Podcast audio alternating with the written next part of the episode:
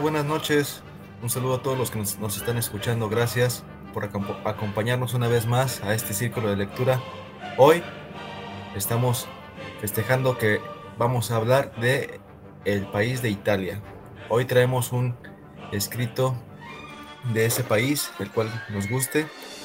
Y bueno, pues sin más, quiero este, saludar a mis compañeros. Salvador, buenas noches. ¿Qué, libro traes? ¿Qué tal Luis? ¿Cómo estás? Buenas noches, buenas noches a todos. Eh, en esta ocasión yo traigo a Alessandro Barico con la obra Sin Sangre. Bien. Mabel, buenas noches. Hola, ¿qué tal? Buenas noches a todos. Hoy les presentaré a Andrea Camilleri, uno de los autores contemporáneos de Italia, que eh, ha escrito obras en las cuales se basan varias series, especialmente el comisario Montalbán. Perfecto, muy interesante. Juan, buenas noches, ¿qué, qué nos traes esta, vez? Hola, ¿qué tal? Buenas noches para ti, para el panel y para toda la gente que nos escuchas. Pues hoy no es un muy buen día. Leí dos ensayos y no me gustaron. Solamente voy a comentar un poco de alguno de los dos. Perfecto, ahorita los, los comentamos. Iván, buenas noches. ¿Qué nos traes, amigo? Hola, ¿qué tal? Buenas noches a todos mis amigos panelistas. Hoy, con mucho gusto, voy a compartir a Emilio Salgari. Su obra se llama Sandokan. Bien, perfecto, está muy variado. Mi nombre es Luis y en esta ocasión traigo El nombre de la rosa de Humberto Eco. Este es especial de Italia.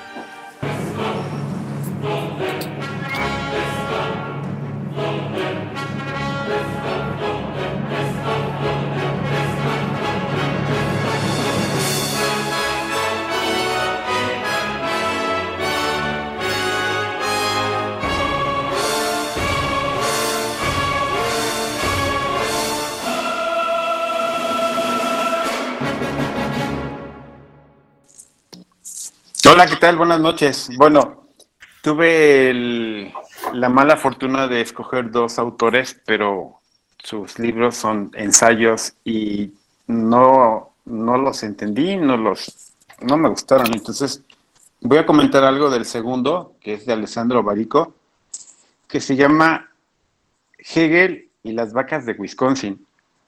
Es algo así como Dice este, que Hegel es, fue un filósofo del idealismo alemán del siglo X, de 1770 a 1831, y era, junto con Emmanuel Kant y, Edmund Hummel, eran los tres cartesianos. Ahí solamente es el texto, es la primera parte del, ensayo, y después habla Alejandro, este Alessandro Barico sobre las vacas de Wisconsin. Entonces dice que hubo un estudio que dice que si les pones música clásica, las vacas producen 7.5 más leche que la que producían anteriormente. Tuve la fortuna de vivir en Wisconsin y en la capital que se llama Madison. Y el estado de Wisconsin es el estado que tiene los habitantes más gordos a nivel nacional precisamente por la producción de leche y de queso. El equipo de Green Bay es conocido como los Sheetheads, aparte de ser los empacadores, porque es mucho queso. Dice que ahí los habitantes, los primeros habitantes que llegaron a colonizar ese estado eran de Suiza. Entonces se empieza a hablar de que la música es música clásica dependiendo quién lo mencione. A veces dice que es como una música comercial y la gente no la aprecia porque no está adecuada a ese tipo de música. Y todo el texto habla sobre el ensayo, sobre la música clásica, qué tan importante o no es para la gente. La verdad, a mí no me gustó, no lo terminé de leer y solamente comento pues que no tuve un buen día para, para escoger un, un autor italiano. Esa es mi participación. Gracias, Juan. ¿Alguien quiere comentar del libro de Juan? Adelante, Iván. Sí, pues se me hace. A mí se me, hizo interesante, Juan. probablemente lo tuyo no, no sea este tipo de literatura, el, tema del ensayo. Eh, a, mí sí me gusta del ensayo la parte histórica y, por ejemplo, lo, lo poquito que nos comentaste ahorita para mí fue, fue revelador. Y mira que a mí en el fútbol americano me gustan los Green Bay Packers y no, y no, y no conocía nada de, de, este, de este estado, no tengo el gusto tampoco de, ir ni, ni, a esta ciudad donde tú estuviste. Y, y, el, y el hecho y el tema que tiene que ver con el, eh, el queso, las vacas y ese tipo de cosas, sí es sí es para, para mucha gente a veces del agrado de encontrar este tipo de escritos o de documentos donde de alguna manera pues, pues nos ilustran un poco y, y al final de cuentas es parte de la cotidianidad, ¿no? Eh, yo ya había escuchado algo de eso de las, de, de las vacas que con, con, música, no exactamente música clásica, pero yo sabía que las vacas con música, lo mismo que las plantas, también sé que las plantas con música crecen mejor, dan mejor color, en fin, hay muchas, muchas cosas que están demostradas por medio de la música y, y a mí sí se me hizo interesante, probablemente este no, no es tu género, yo creo que no te, no te, no te agradó, pero al final de cuentas creo que lo que se trata de venir aquí es compartir las experiencias literarias, ¿no? Independientemente de que nos hayan gustado o no nos hayan gustado, si encontramos algunas cosas buenas, otras cosas malas, pues lo, lo, lo interesante es pues ahora sí que cumpliste con, con el cometido de, pues yo leí un italiano y no me gustó, o dos, ¿no? Y no me gustaron, pero pues también es, es válido y, lo bueno que comentas porque pues también si, si alguno de nosotros algún día agarramos esta obra, pues que sepamos más o menos de qué va y a qué nos, a qué nos enfrentamos, ¿no? Pero de, igual manera, ¿eh? yo, yo agradezco que, que, compartas y que participes, tanto como si hubieras traído el libro más extenso y con una muy buena opinión, como cuando alguien trae algo que dices, pues me decepcionó y, y no le quise seguir, nada más. Gracias, Iván. ¿Alguien más que quiera comentar? Adelante, Chava. Sí, de la misma forma que acaba de comentar Iván, creo que es interesante también el ver que en ocasiones hay obras que no son para nosotros. En definitiva, este tipo de escritos posiblemente no sean los que te atrapen, Juanito. Considero yo que a ti te gustan muchísimo las historias más que la historia, las historias, cómo las cuentan, cómo, cómo te la cuentan a ti. Entonces, cuando llegas a ver este tipo de escritos, tanto el de Maquiavelo, de, El Príncipe, como este de Barico, te topas con pared. Y eso es, es interesante, o sea, vas ampliando un poco más tu panorama y vas descubriendo qué es lo que definitivamente a ti no te gusta. Eso, eso es, es bueno, es una buena eh, reacción negativa hacia la lectura, porque independientemente de todo, leer para qué. ¿Para qué estás leyendo? Tú, la forma en la que lees es porque te gusta, porque te encantan las historias, porque te gusta que te cuenten relatos. Eh, eh, esto queda muy claro que cuando es un escrito que no tiene ese tipo de estructura, que no tiene esa intención de platicarte una historia, sino de puntualizarte ciertos hechos, eh, como es el escrito de Maquiavelo que habla sobre el poder, o este escrito que a mí también me pareció muy interesante, no lo he leído, a mí me gusta mucho este autor, pero no he leído ese ensayo sobre la música, pero de igual forma que lo dijo Iván, a mí me llamó la atención todo esto que nos compartiste y lo poco que nos compartiste, y a mí sí me animaría a leerlo en un futuro. Ese es mi comentario. Gracias, Juanito. Bien. Este, sí, como bien mencionan, es una historia que, a mí también me atrae un poco. Realmente, como la literatura pues, es digerida por cada uno de manera diferente. A algunos les gusta algunos escritos, a algunos no. Es, eso es normal, eso es común. Y eso es lo bonito de, de contar las historias, ¿no? Y por lo poco que nos mencionaste, a mí sí me atrae un poco este, el ambiente histórico que, metes en la historia. Y bueno, yo creo que también le daría una oportunidad, ya que también no he leído ese escritor. Bueno, seguimos con el, el siguiente de la noche. Por favor, Iván, te escuchamos. Claro que sí, con mucho gusto. Hoy voy a, presentar a este escritor que lo tenía súper pendiente, y más esta obra, porque es su obra más famosa. De tantos que hemos dicho en estos programas de que se queda en la lista de superpendientes, por fin leí uno de esos superpendientes, y este es Emilio Salgari, con su obra que se llama Sandokan. Emilio Salgari eh, lo leí hace ya varios años con El Corsario Negro, que es otra de sus obras más famosas, pero la que sin duda lo llevó al estrellato y a la fama es la historia de Sandokan. Cuando me encontré con este libro de Sandokan, después me di cuenta que había más libros de este personaje. Yo dije, bueno, ¿por qué o, cómo es que, ha llegado tan, tan lejos Salgari? Eh, Salgari siempre lo voy a, recordar y ubicar como el, como el señor del sombrerito, porque en todas sus fotos sale con un, con un sombrerito muy, muy chistoso, muy coqueto, muy elegante siempre, don Salgari. Y es un tipo que escribió más de 90 obras. Entonces tiene muchísimo relato, tiene muchísimo escrito, pero lo fuerte de Salgari y lo que él tiene es la aventura todos sus libros tienen que ver con la aventura. Primero cuando, cuando me acerqué con el Corsario Negro, es un pirata del Golfo de México, hace varios años, me interesó, se me hizo bueno. Y ahora que veo a Sandokan, es un pirata asiático. Desde ahí me jaló la, nota, la trama, porque normalmente las historias de piratas que conocemos pues, son piratas del, Caribe o del Golfo, de, que, es, que es la zona donde más se dio el, tema de, esta, de la piratería y en la época colonial, ¿no? Pero que me platiquen una historia de Malasia y de islas por allá escondidas, inventadas, pues creo que le pone un cierto sabor a sus libros. Eh, de manera física o, de manera o, en, forma, el libro no es tan grande, son 140, 150 páginas.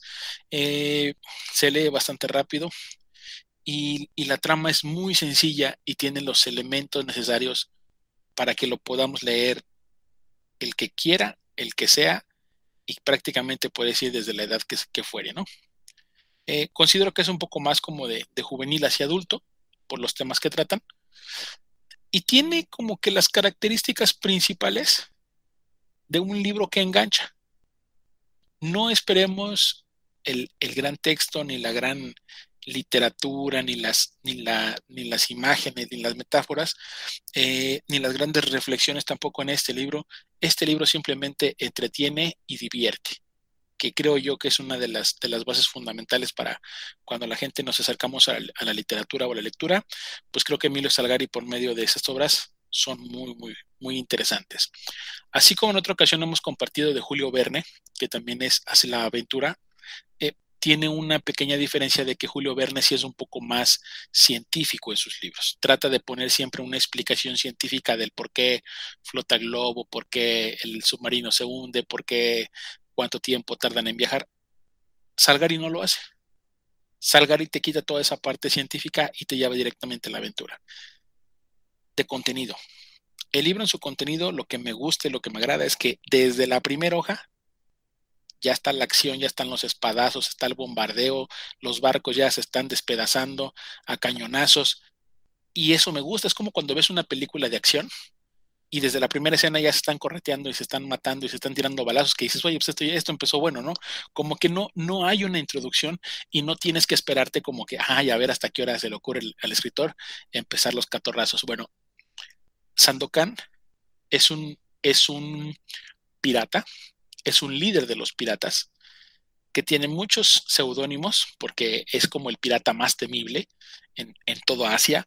Eh, él es de, de una isla que se llama Monprasem, que es inventado, igual a la isla que van a buscar a Lauban, que también es inventada. Lo único que no es inventado es el país, Malasia, para que uno tenga como una referencia más o menos de dónde, de dónde son, ¿no? Y para los que eh, desconozcan un poco, pues está en la parte del, sureste de, Asia.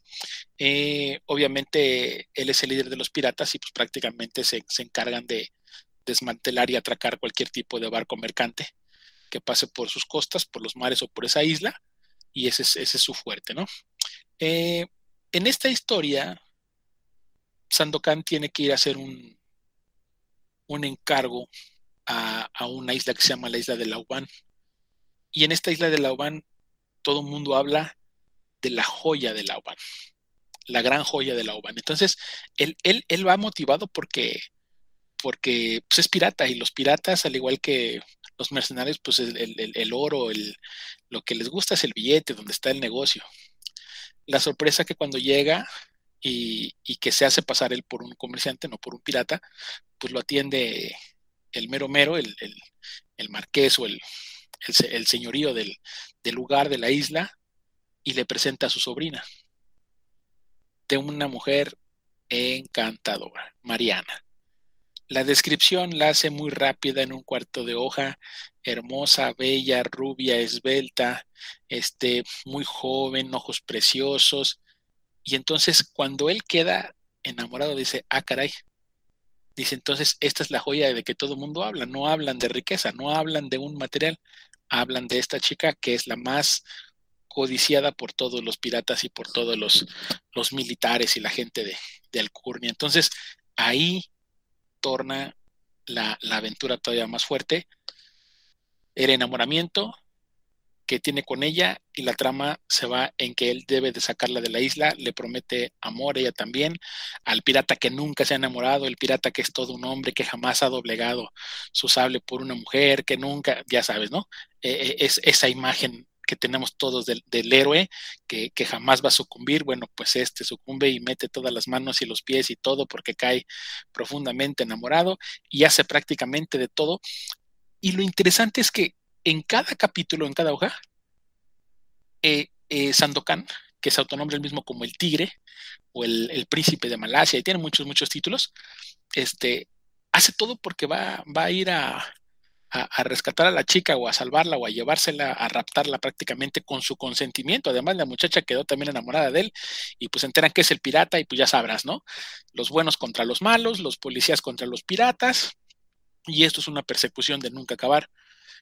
Pero lo lees tan rápido que si en una hoja te está diciendo cómo van a tramar hacer el asalto a la isla, en la siguiente hoja ya están en la isla haciendo el asalto y eso me gustó no hay una descripción de, ay, se prepararon, hicieron. No, no, no, no, no. En una hoja te dice, ¿sabes qué? Tengo esta idea. Y en el siguiente capítulo ya están allá. O sea, no, no, se brincaron el, tramo, el viaje, lo que quieras. Y creo que eso hace que, que, que Salgari, por medio de sus obras de Sandokan, mantenga al, lector como, como la expectativa, como que, como que ya hay el que sigue y lo que viene. Como toda novela de aventura, siempre sufre el protagonista está a punto de atrapársele.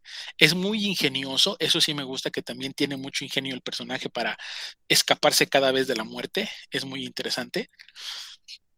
Eh, a diferencia de otros superhéroes o personajes de forma heroica, él también sufre derrotas. En el principio comienza con una derrota, o sea, no es el tipo perfecto, y eso también se me hizo algo bueno porque no es como el clásico, ay, ya sabemos que va a ganar, no es como el Rambo que se mata a todos y gana. Bueno, este también pierde, también le toca perder a veces.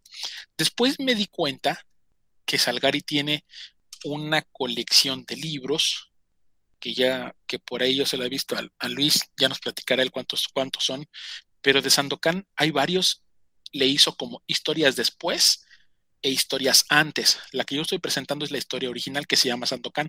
Hay otra que se llama Los Tigres de Sandokan, otro se llama Sandokan y su última batalla. En fin, hay, como otras más que se hizo, pero se hicieron después porque fue un exitazo este, este tema de Sandokan. Entonces, si nosotros nos ponemos a, a pensar o analizar, que dices, bueno, dices, Salgari escribiendo estas cosas en, en 1900,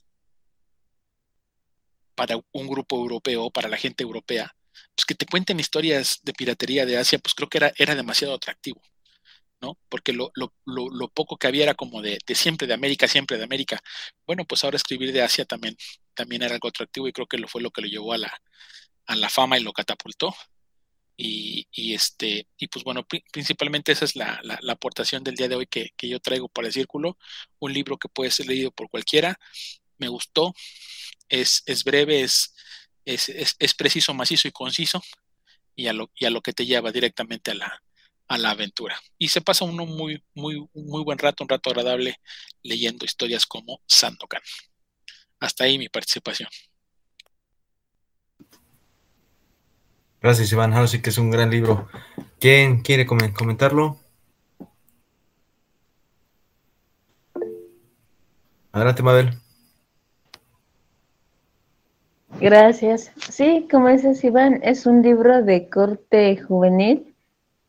Sin embargo, es bastante entretenido. A mí me latió así como nos lo platicaste, nos lo explicaste, que así como hacia el público europeo, pues a, que a todos nosotros nos gusta lo novedoso, ¿no?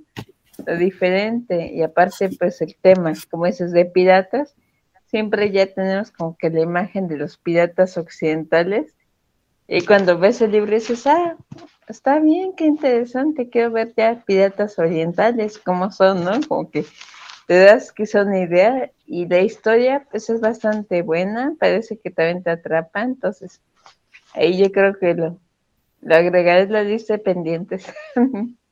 Gracias por compartir. Harías muy bien, sí, perfecto.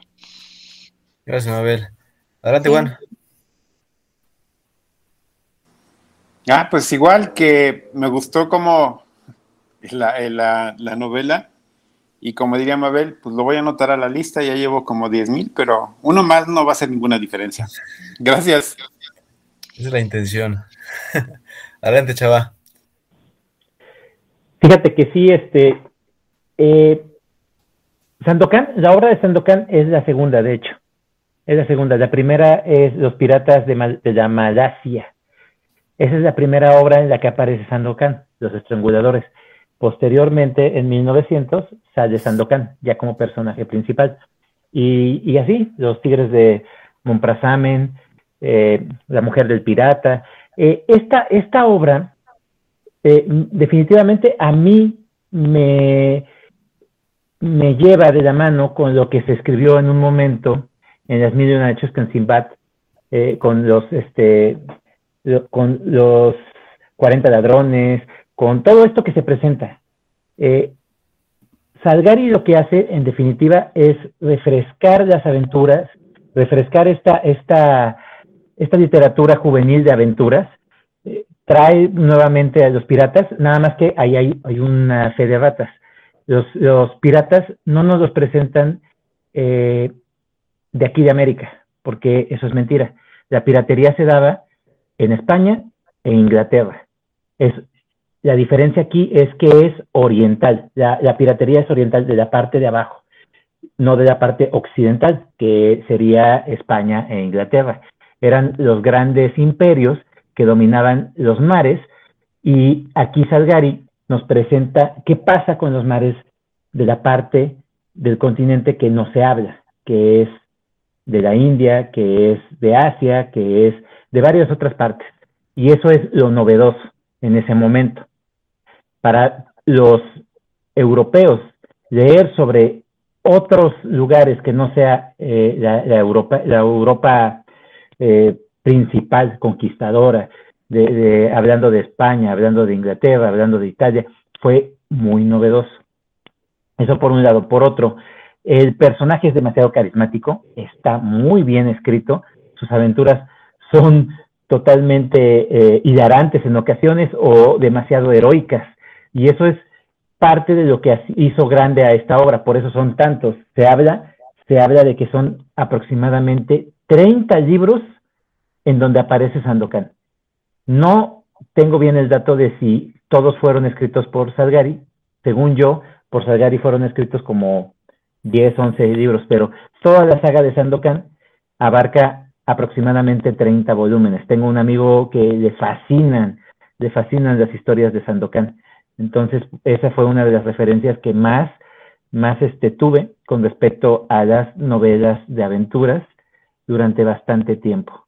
Qué bueno que lo hayas traído, Iván, que te, que te hayas animado a bajar de esa pida tóxica de libros pendientes, porque sí, definitivamente, este, nosotros nada más acaparamos y acaparamos más y más y más y más. Nuestra, nuestra lista se vuelve eterna. Vientos. Gracias por esta aportación, Iván. Vientos, Iván. Sí, yo, yo solamente también para agregar que ese libro me, me gustó mucho. La, la historia es, este, como dice Iván, te va a llevar directamente a la acción, no, no se detiene mucho en, pensar cómo se van a hacer las cosas, nada más como de repente ya, ya están ocurriendo las cosas. Y bien, como dice Salvador, sí, al principio, este, sí, primero se presenta Salvador con, con sus amigos, con su tripulación. En ese momento me acuerdo que hay uno que es este, de la India, en ese periodo en la India dominan los maratas, que después fueron conquistados por los ingleses, y uno de sus mejores amigos es un marata. También otro es este del sur de la China y de la Indonesia, por ahí, o sea, agarra como que personajes este, este, cercanos, ¿no? y es una historia muy buena, la verdad es que eh, Sandokan se, lee muy bien, es, rápido, yo sí lo recomendaría para cualquier edad, para cualquier este, momento. Son esos libros que despejan un poco la mente después de leer un libro este, un poco más complejo. Y, y sí, bien, la, la, los libros que yo tengo de él sí son muchos. Yo tengo aproximadamente como 60 libros de él. Porque sí, sí, sí, sí tengo una colección completa. Que ahí después contaré la historia de cómo la conseguí, pero no, no pagué ni un peso por ella, caray. y bueno, pues seguimos con el... Sí, caray. Seguimos con el siguiente. Y bueno, creo que vamos a darle con Humberto Eco. La literatura italiana es, es muy interesante y quiero aclarar un poquito de, ellos que en el último siglo han agarrado mucha fuerza, es, ha ido avanzando y ahí se ha vuelto muy, muy popular, a diferencia de sus inicios, este, la Edad Media, este, el, el Renacimiento. ¿Y por qué? Porque pues sus historias eran escritas en diferentes este, dialectos, ¿no? Unos eran escritos en italiano, otros en, este, ¿cómo, cómo puedo decir? En, en, este, latín, otros eran escritos en, en toscano. Entonces sí, sí, sí, no había como que una referencia total de Italia hacia una literatura. Poco a poco fue agarrando fuerza. Y hablando de contemporáneos, pues traigo a un, a un hombre muy conocido, Humberto Eco, con su gran, obra que es El nombre de la rosa. Humberto Eco, para mí yo siento que es un, es un escritor este, muy de, detallado a la hora de, de, escribir en cuestiones este, humanas. Me gustó esta obra. Y es que él, él leía mucho. Él, estamos hablando de que hay una historia de él, de cómo tuvo una, una biblioteca muy vasta en Milán, en un departamento, aproximadamente 30 mil libros. El departamento se le estaba yendo de un lado, o sea, se estaba hundiendo la casa. Tuvo que, que cambiarse, que, que mudarse a, un, a otra, a un este, una, a una ciudadela, ciudadela antigua, ¿no? Porque para, para, imagínense, para sostener tantos libros, finalmente él dijo que en una ocasión, en el 2015, creo que le preguntaron cuántos libros tenía, decía que allá tenía 30 mil y en su departamento de Italia tenía 20 mil, o sea que ya le había bajado un poco. Allá 50 mil libros a hablar, y es porque tenemos una biblioteca muy vasta, ¿no? Y hasta él bromeaba, decía que para robarles todos sus libros se necesitarían dos noches, vea que era mucho tiempo, dos camiones y sería mucho este, e-, el esfuerzo por, por, por robarle su biblioteca. Y este libro que traigo es, es una historia muy buena, la han hecho película, que por ahí está pendiente y la quiero ver, pero el, el libro me gusta porque nos va a hablar de una edad media en la cual pues es, es, un tema muy, muy, muy universal para esa época porque pues estamos hablando de que la Iglesia Católica está muy fuerte, está muy adentrada en todos los países y pues aquí va a haber una, se va a basar en, una, ¿cómo podemos decirlo? Como una investigación, porque esta novela tiene un fin y va a haber dos personajes principales. El, primero es Guillermo de Baskerville, que es prácticamente un, un fraile franciscano y es de Inglaterra.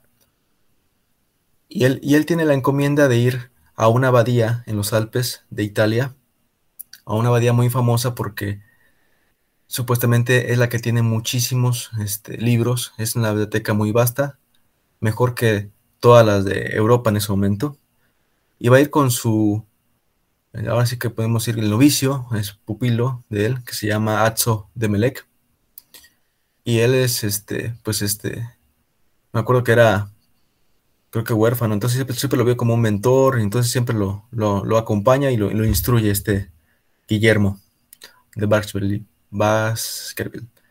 Este, este es un tipo muy, muy perspicaz, muy audaz, podemos decir muy agudo en, sus sentidos, porque es un estilo de Sherlock Holmes. Él es muy, este, se adapta desde un inicio de que va llegando a la, a la, a la ciudadela, él empieza como que a, ver pocos, a ver, a ver los detalles que otro no, no vería. Entonces me gusta porque él, él es muy este audaz y poco a poco empieza a, a, revelar la misma ciudadela que también no están viviendo bien. Ahí en ese, en ese convento, podemos decirlo, este monasterio, pues están ocurriendo asesinatos, están más, se están muriendo algunos este, frailes y él va, eh, eh, él está preocupado porque ahí justamente va a haber una reunión. Él va porque él va a organizar una reunión con los dirigentes del Papa y los dirigentes del emperador.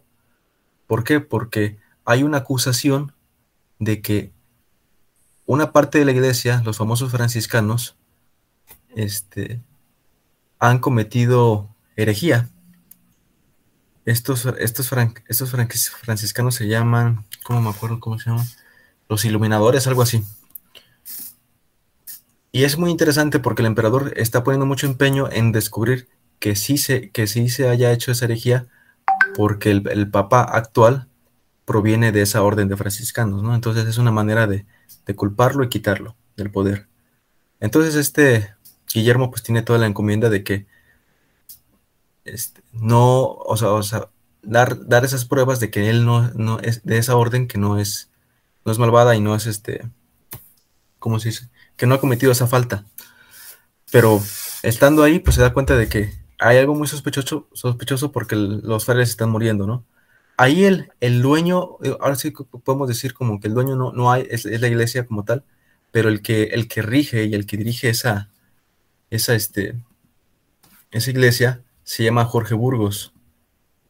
¿Por qué Jorge Burgos? Aquí lo hizo a propósito Jorge Luis, eh, este, Humberto Eco, refiriéndose a Jorge Luis Borges, ya que él también dirigió una biblioteca, la Nacional de Argentina, estando ciego, y Jorge Burgos también es un padre ciego. Entonces es una, es una referencia que, le da, y por respeto, porque él siempre lo, lo este, le gustó mucho esa, literatura de Borges, y por eso le da su, su papel aquí en esta historia también. Y pues sí, va, avanzando la historia, van encontrando asesinatos, de repente se van encontrando que, de que hay muchos, este, como que pecados que todos están cometiendo. muchos padres por conseguir leer libros prohibidos, pues se someten a muchos, este, pues, a, pecados, este, sodomía, este, eh, tienen que pagar dinero, tienen que, que este, como que ofertar, ofrendar también este, comida, ¿no? Porque en ese momento, pues no, carecen de muchos recursos.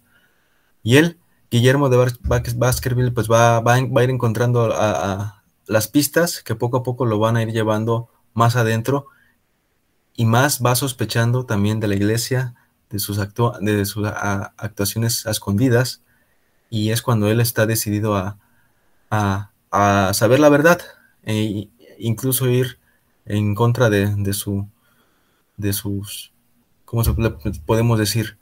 Este, pues líderes, porque hay que mencionar que él antes de ser este franciscano era inquisidor, entonces eso, eso también le va a ayudar mucho para, para pasar esta prueba.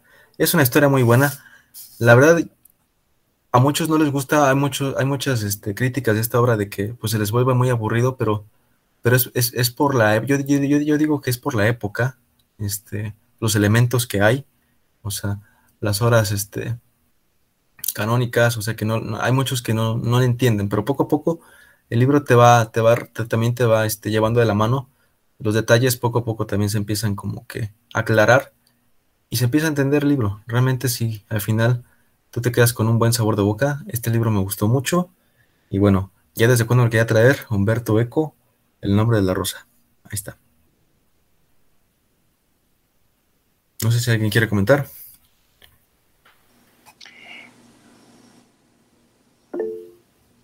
Adelante, Juan. Pues yo no he leído el libro, vi la película que tú no has visto y fue con Sean Connery como el personaje principal. Y a mí sí me gustó y también me gustaría leer la obra porque parece ser que es diferente. Yo no había visto en la película que Sean Connery era inquisidor antes de ser franciscano. O sea, yo creo que hay muchas partes que no nos dice la película. Pero digo, se me hace interesante y mil, no, diez mil, dos libros pendientes para leer. Gracias. Gracias, Juan. Adelante, Mabel. Gracias. Sí, pues, igual que Juanito, yo también vi la película hace algunos años. No he tenido oportunidad de ver la novela, pero la leeré, claro. Se ve bastante interesante como es estas novelas como de época y todo ahí como en la película se ve cómo viven ellos, los franciscanos, entonces, y todo lo que ocurre en ese tiempo se me hace bastante interesante, entonces otro libro más a la lista, igual.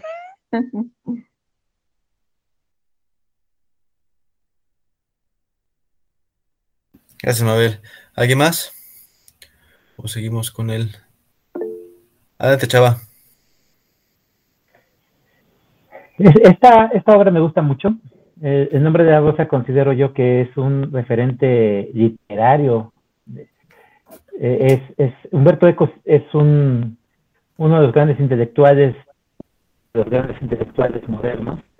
Este, y sí, claramente todo lo que comentaste se ve en la obra. Eh, hay una trampa que dicen las malas lenguas, que existe esa leyenda de que supuestamente está escrito de forma que si no avanzas de las primeras 100 páginas, eh, no lo vas a poder leer. O sea, las primeras 100 páginas son como una especie de prueba. Si las llegas a pasar, vas a disfrutar de la novela. Y yo no considero tanto eso. A mí sí me gustó mucho. Sí considero que en un principio cuesta un poquito porque eh, te presenta todo el escenario. El, libro te presenta todo, todo el, ambiente, el escenario. Hay una diferencia muy, muy clara con respecto a la película que es la ambientación. La película es muy oscura y lo que quiere hacer entender es que estás en una época de oscurantismo, ¿no? La, época de, de, cuando la iglesia tiene el poder máximo que, puede manifestar y que la Inquisición es parte fundamental de ello.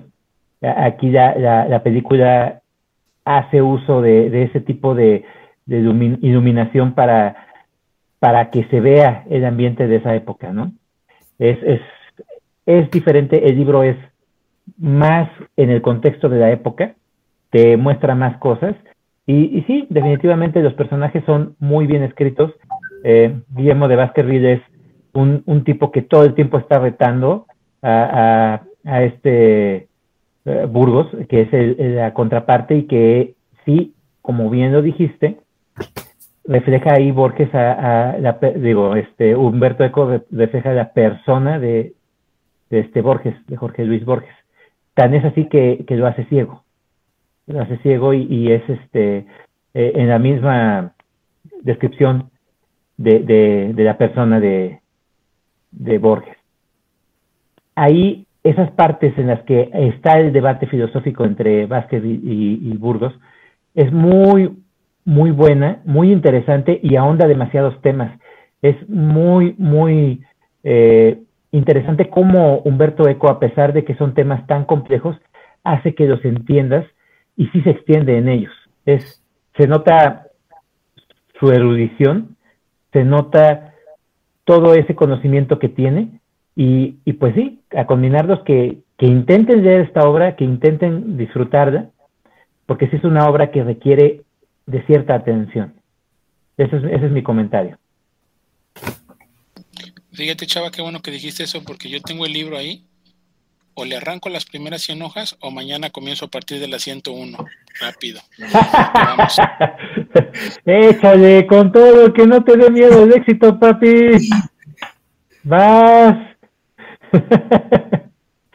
Pero bueno. Tiene su, tiene su recompensa, tiene su recompensa. Bien, bien, bien. Sí, sí, es una gran historia como es tú, que, que sí, es, un, es una gran obra. Pero bueno, seguimos con el siguiente de la noche.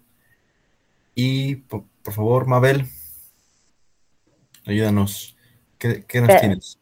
Gracias. Bueno, como decía, les presentaré la obra La forma del agua de Andrea Camilleri.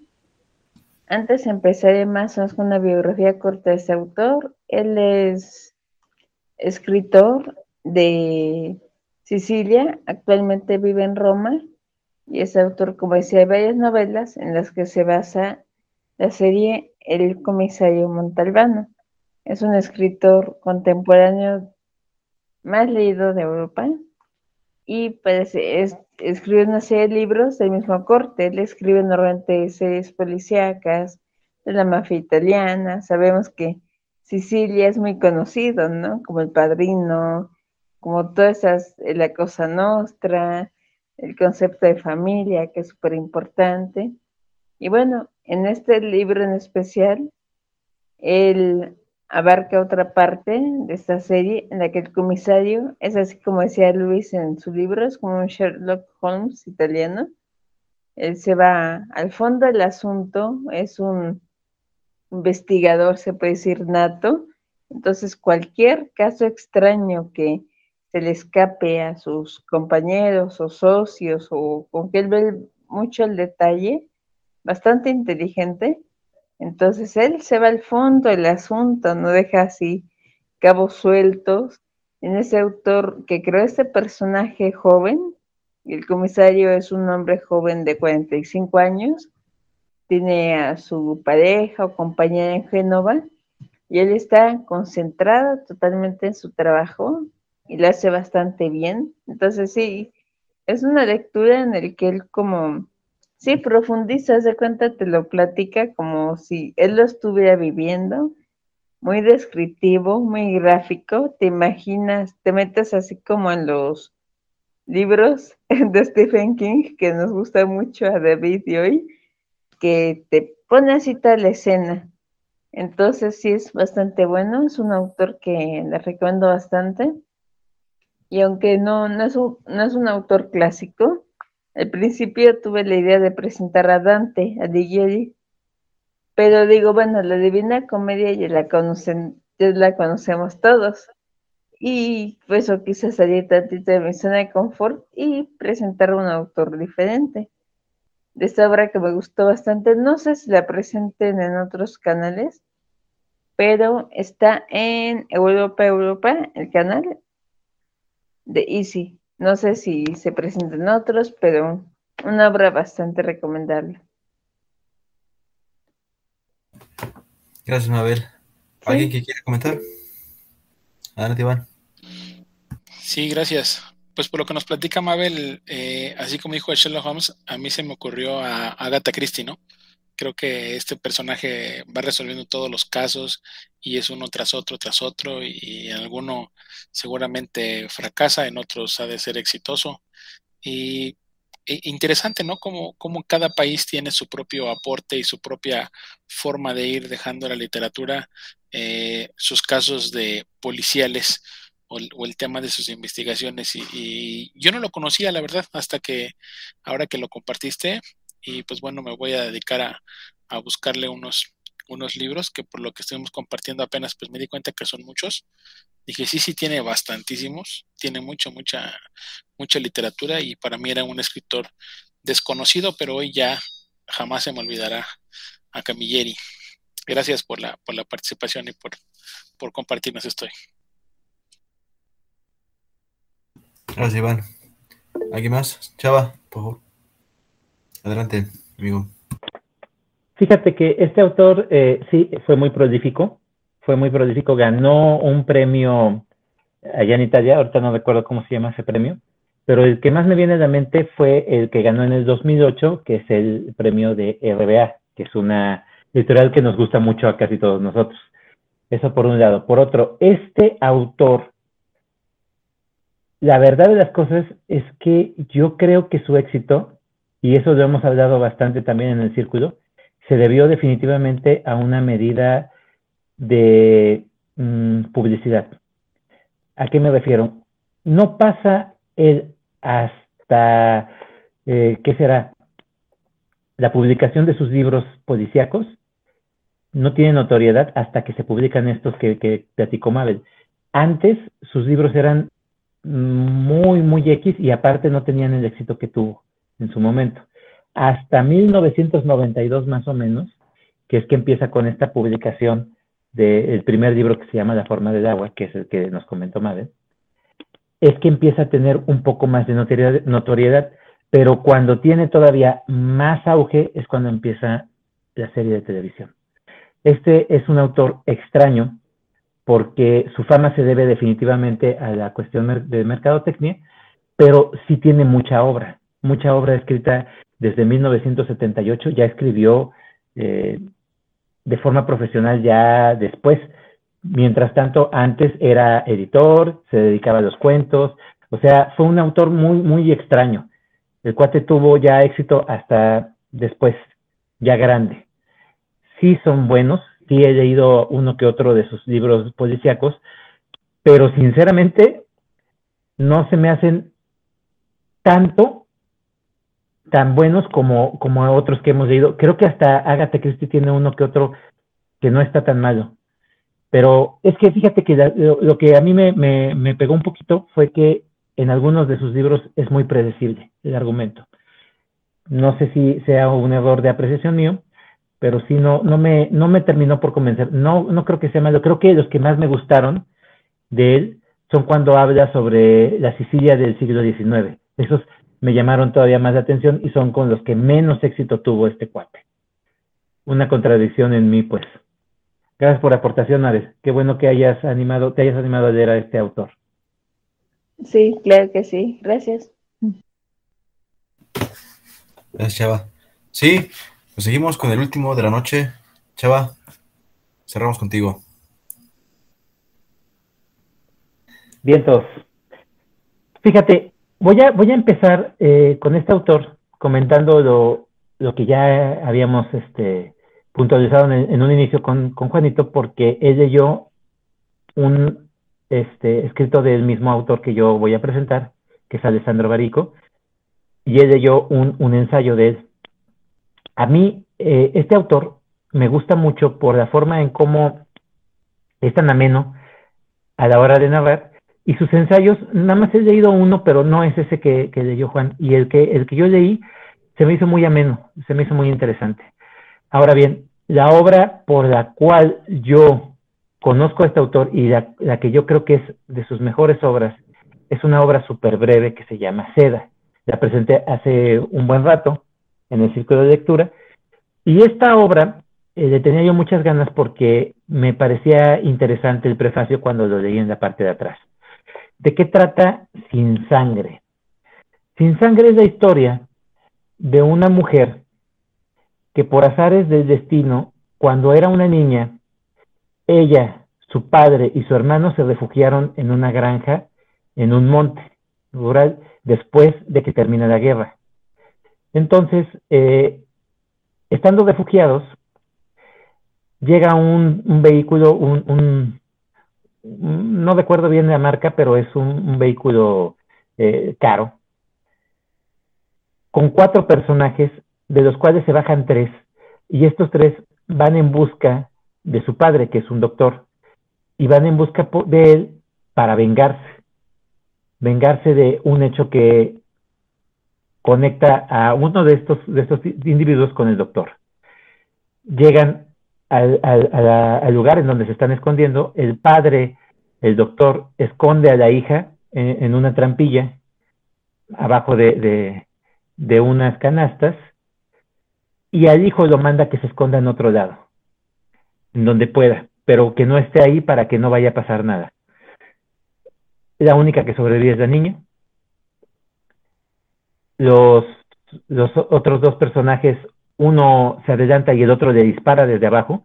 Entonces el, médico trata de defenderse, pero el que rodea la casa llega por detrás, lo encañona, le dispara en el brazo, el hijo reacciona, se avienta con el arma, pero pues no sabe qué hacer y matan al niño. El padre queda conmocionado, empieza a gritar, el otro cuate le dice, deshace también de él. Y lo matan, de una forma muy cruel. El cuate empieza a revisar, encuentra a la niña, voltea a ver a estas dos personas que están con él, y los otros dos tipos no le hacen caso, le dicen, vámonos. Entonces, dice, bueno, dejemos de vivir. Cierra la trampilla, se va pero en el momento en que se va, ve que uno de sus compañeros, el que estaba disparando por, por la parte de abajo, no está. Y entonces pregunta por él. Regresa este cuate corriendo y le dice, vámonos ya, ahora sí. Pero pues, ¿qué pasó? ¿Por qué te fuiste? Ah, no, nada más le prendí fuego a, a, toda la granja para, para acabar con las evidencias. Y el cuate se, queda conmocionado y empieza a decir, ¿qué has hecho? ¿qué hiciste? Y el cuate este se dice, pero pues, ¿qué? ¿Qué pasó? Nada más le prendí fuego, güey. Pues nunca les dijo que había una niña escondida en el suelo. Ese capítulo termina con el cuate eh, totalmente destrozado, volteando, porque pues no puede ver el escenario de, del lugar quemándose, ¿no? Entonces, el siguiente capítulo es de un anciano que está en una plaza vendiendo billetes de lotería. El cuate abre su, su negocio, está sentadito esperando a la clientela, leyendo un periódico cualquiera. Y en eso se acerca una mujer de unos cuarenta y tantos años, ya guapetona, eh, pero pues entrada en edad, y le pregunta ¿Cuál billete me recomienda? No, pues el que usted guste. Deme ese. Escoge el billete, se lo da y le dice, oiga, ¿no quiere tomar algo? Lo invito a, tomar un café. Y el señor viejito se queda así como que, pues, no, no, gracias, estoy atendiendo mi negocio. Ciérrelo y vamos a tomar un café. No, pero pues es que mi negocio. Ciérrelo.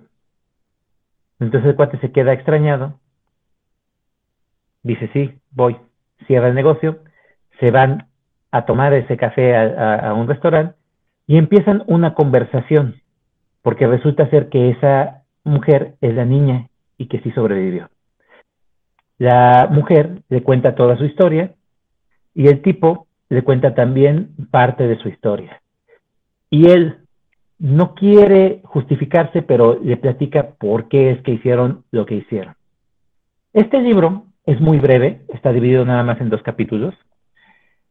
Eh, la conversación me recordó completamente a otro libro que leí de, un autor eh, que me gusta mucho, que es este Sandor Maray, con el último encuentro, porque es una conversación entre dos personas.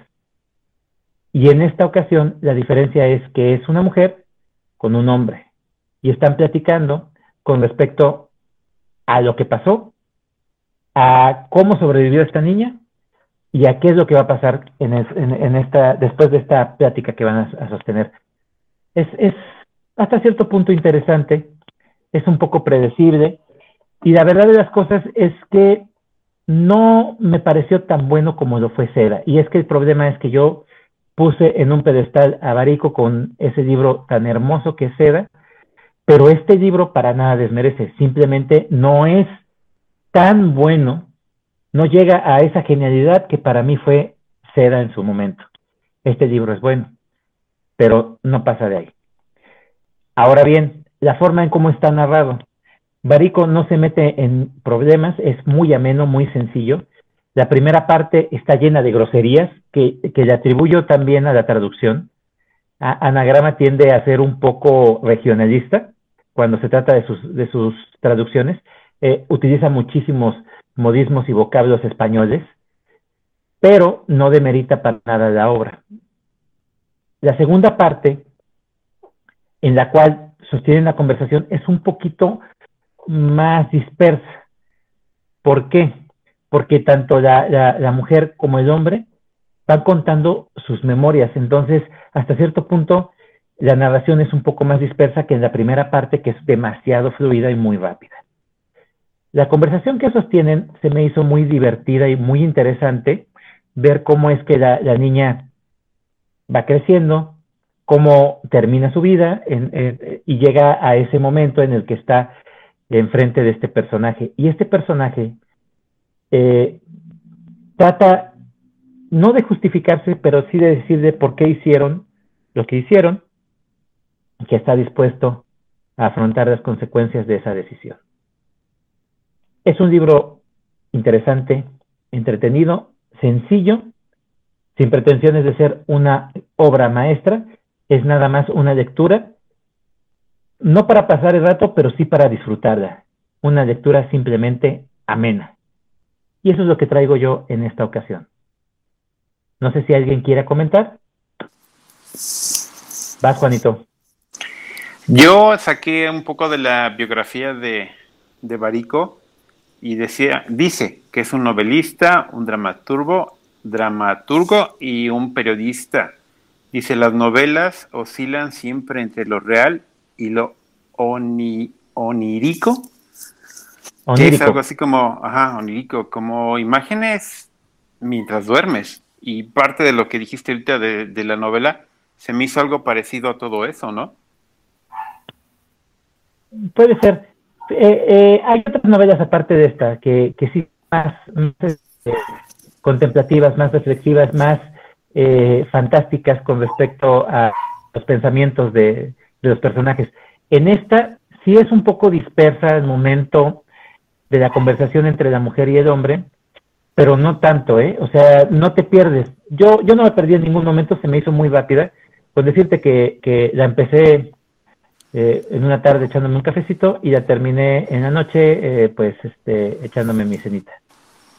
Eh, es muy sencillo. Ok. Interesante.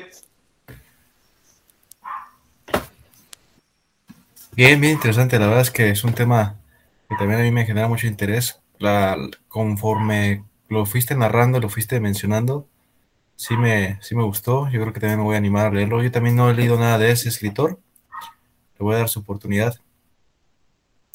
Más que nada también por eso de ese, ese análisis que hace el personaje de, dejar a, la niña, ¿no? Y todo, todo, todo, todo lo que engloba. Eh, pero bueno, no sé si alguien más quiere mencionar o comentar algo de, del libro. Si no, pasamos a la famosísima puntuación. Yo creo que vamos a empezar conforme se fueron presentando, Juan. ¿Cuántas estrellas le damos a ese ensayo? Ah, la verdad no me gustan. Pues yo le pondría una estrella, porque no, no me gustan los ensayos, o no los he encontrado al modo. Una. Híjole, yo creo que ha sido de las peores calificaciones aquí en el círculo, ¿eh? Híjole, lo siento, pero no me gustó. Está bien, está bien. Está bien, está bien. Este, va a ver. Este. Yo, ah, bueno, yo le pondría cinco estrellas, aunque no sea, se puede decir, mi género favorito, pero por la forma en que está escrito y, y descrito, cómo describe este autor los personajes y el ambiente, sí le pondría cinco. Es buen autor, igual que yo no lo conocía, es la primera vez que lo leo y me gustó bastante. Cinco estrellas, venga, bien. Iván, ¿cuántas estrellas le damos a Salgari? Yo, le voy, a poner cuatro estrellas. Está muy bueno el libro, muy bueno, sin llegar a ser como las grandes obras maestras, pero está muy divertido. Vientos. Chava, Chava. ¿cuántas estrellas le damos? Mmm Mira, el libro es bueno, está bien escrito, es simple, sencillo, no es pretencioso, eh, es una historia amena, eh, en un principio la carga es muy, muy fuerte, la, la, acción es demasiado eh, rápida. Y en medida que vas avanzando con la, narrativa, pues la plática entre estos dos personajes se me hizo interesante, bien llevada. Lo único que no, no, no terminó de convencerme, en definitiva, ya fue el ritmo de, la lectura en la segunda parte. El, final eh, es bueno, es un final que, que, me, me, deja muy buen sabor, me recordó completamente a la Casa de las Bellas Durmientes de, de este Kawabata.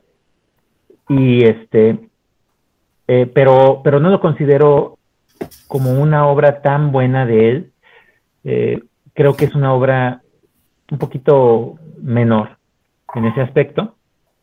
Eh, no, no, no sabría cómo decir, este, no creo que ni cuatro estrellas debieran de ser, pero vamos a poner de tres y media. Y chava. Y que quede claro que no, no me gusta puntuar, ¿eh? Super. no, ya vimos. No, yo a Humberto Eco en esta ocasión le voy a poner cinco estrellas. Y más que nada porque creo que todo en sus capítulos me gustó mucho. No hay ningún capítulo que, yo diga es, es paja o se está escribiendo de más o se está yendo la historia.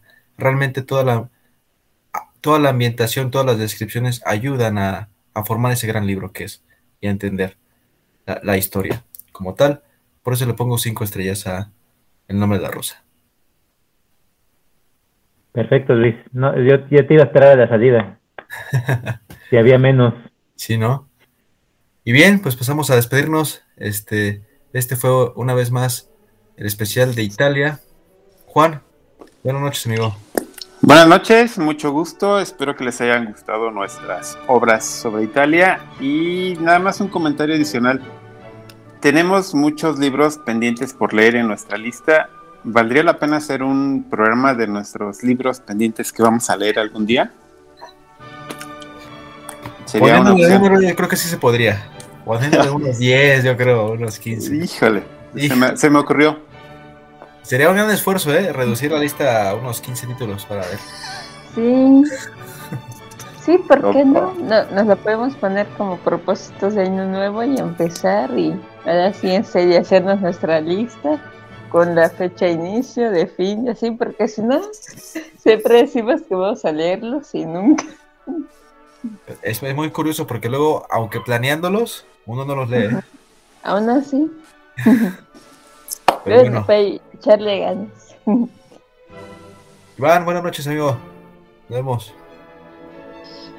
Buenas noches. Gracias, gracias a los panelistas por compartir hoy en este especial de, de Italia.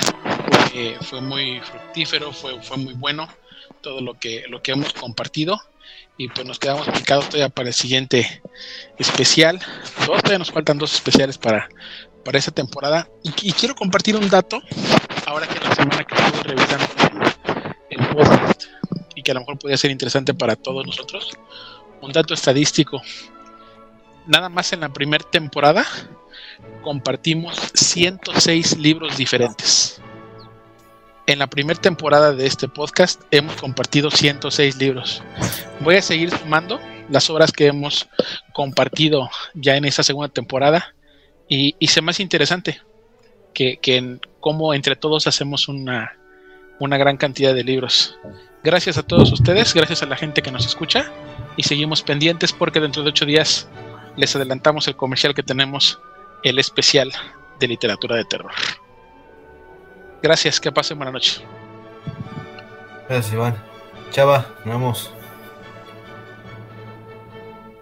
Gracias Luis, buenas noches a todos, buenas noches a mis compañeros, a la gente que nos escucha ya sea esta noche o en el momento en que ustedes así lo gusten, espero que les haya gustado, que hayan, se hayan entretenido tanto como nosotros nos divertimos al momento de platicarles sobre estas obras y pues sí, comentar y puntualizar que, que, interesante es este país que independientemente de su lectura y de, de cómo su, su, su historia fue cambiando, porque pues en un principio no existía como país, eran ciudades-estado, eh, hasta que pasa el Renacimiento, ya cuando se consolida como país, empieza su producción literaria más fuerte, ¿no?